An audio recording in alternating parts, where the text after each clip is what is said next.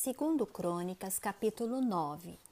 A rainha de Sabá visita a Salomão.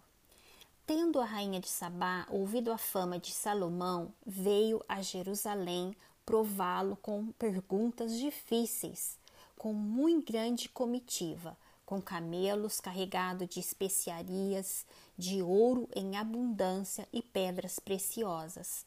Compareceu perante Salomão e lhe expôs tudo quanto trazia em sua mente. Salomão lhe deu resposta a todas as perguntas, e nada lhe houve profundo demais que não pudesse explicar.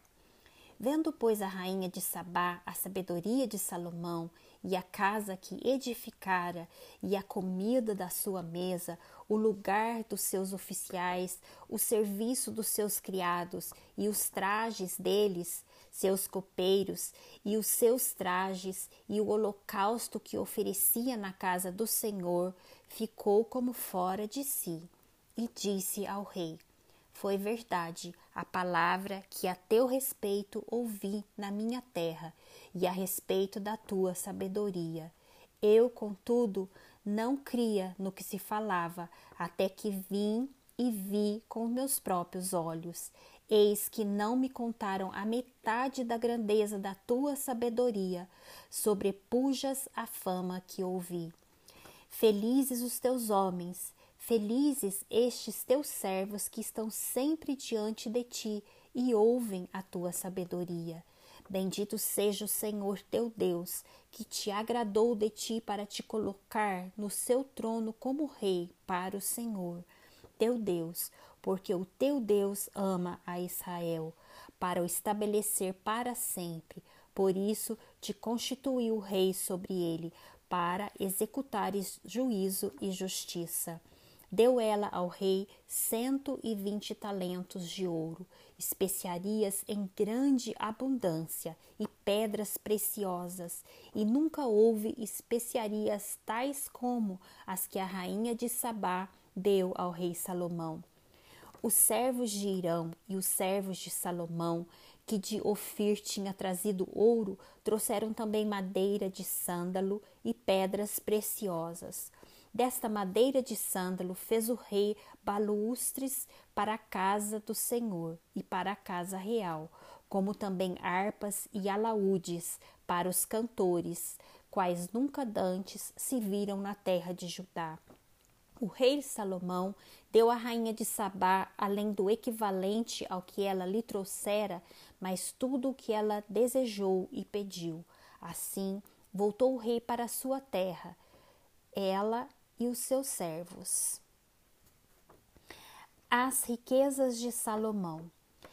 O peso do ouro que se trazia a Salomão cada ano era de 666 talentos, afora o que entrava dos vendedores e dos negociantes, também todos os reis da Arábia e os governadores dessa mesma terra traziam a Salomão ouro e prata Fez o rei Salomão duzentos paveses de ouro batido, seiscentos ciclos de ouro batido, mandou pesar para cada pavês. Fez também trezentos escudos de ouro batido, trezentos ciclos de ouro mandou pesar para cada escudo. E o rei os pôs na casa do bosque do Líbano. Fez mais o rei um grande trono de marfim e o cobriu de ouro puro.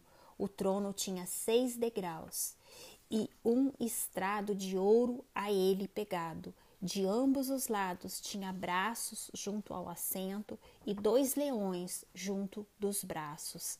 Também doze leões estavam ali sobre os seis degraus, um em cada extremo destes. Nunca se fizera obra semelhante em nenhum dos reinos. Todas as taças de que se servia o rei Salomão para beber eram de ouro, e também de ouro puro, todas as da casa do bosque do Líbano. A prata, nos dias de Salomão, não se dava estimação nenhuma, porque o rei tinha navios que iam a Tarsis com os servos de Irão De três em três anos voltavam os navios de Tarsis, trazendo ouro e prata, marfim, búzios e pavões. Assim, o rei Salomão excedeu a todos os reis do mundo, tanto em riqueza como em sabedoria. Todos os reis do mundo procuravam ir ter com ele para ouvir a sabedoria que Deus lhe pusera no coração. Cada um trazia o seu presente, objetos de prata e de ouro, roupas, armaduras, especiarias, cavalos e mulas, assim ano após ano. Tinha Salomão quatro mil cavalos em estrebarias para os seus carros e doze mil cavaleiros, que distribuiu às cidades para os carros e junto ao rei de Jerusalém. Dominava Salomão sobre todos os reis, desde o Eufrates até a terra dos filisteus e até o limite do Egito. Fez o rei que em Jerusalém houvesse prata como pedras de cedros, em abundância, como os sicômoros, que estão nas planícies. Importavam-se cavalos para Salomão, do Egito e de todas as terras. A morte de Salomão. Quanto aos mais atos de Salomão, tanto os primeiros como os últimos, porventura não estão escritos no livro da história de Natã, o profeta, e a profecia de Aías, o Silonita, e nas visões de Ido, o vidente, acerca de Jeroboão, filho de Nebate? Quarenta anos reinou Salomão em Jerusalém, sobre todo o Israel. Descansou com seus pais e foi sepultado na cidade de Davi, seu pai, e Roboão, seu filho, reinou em seu lugar.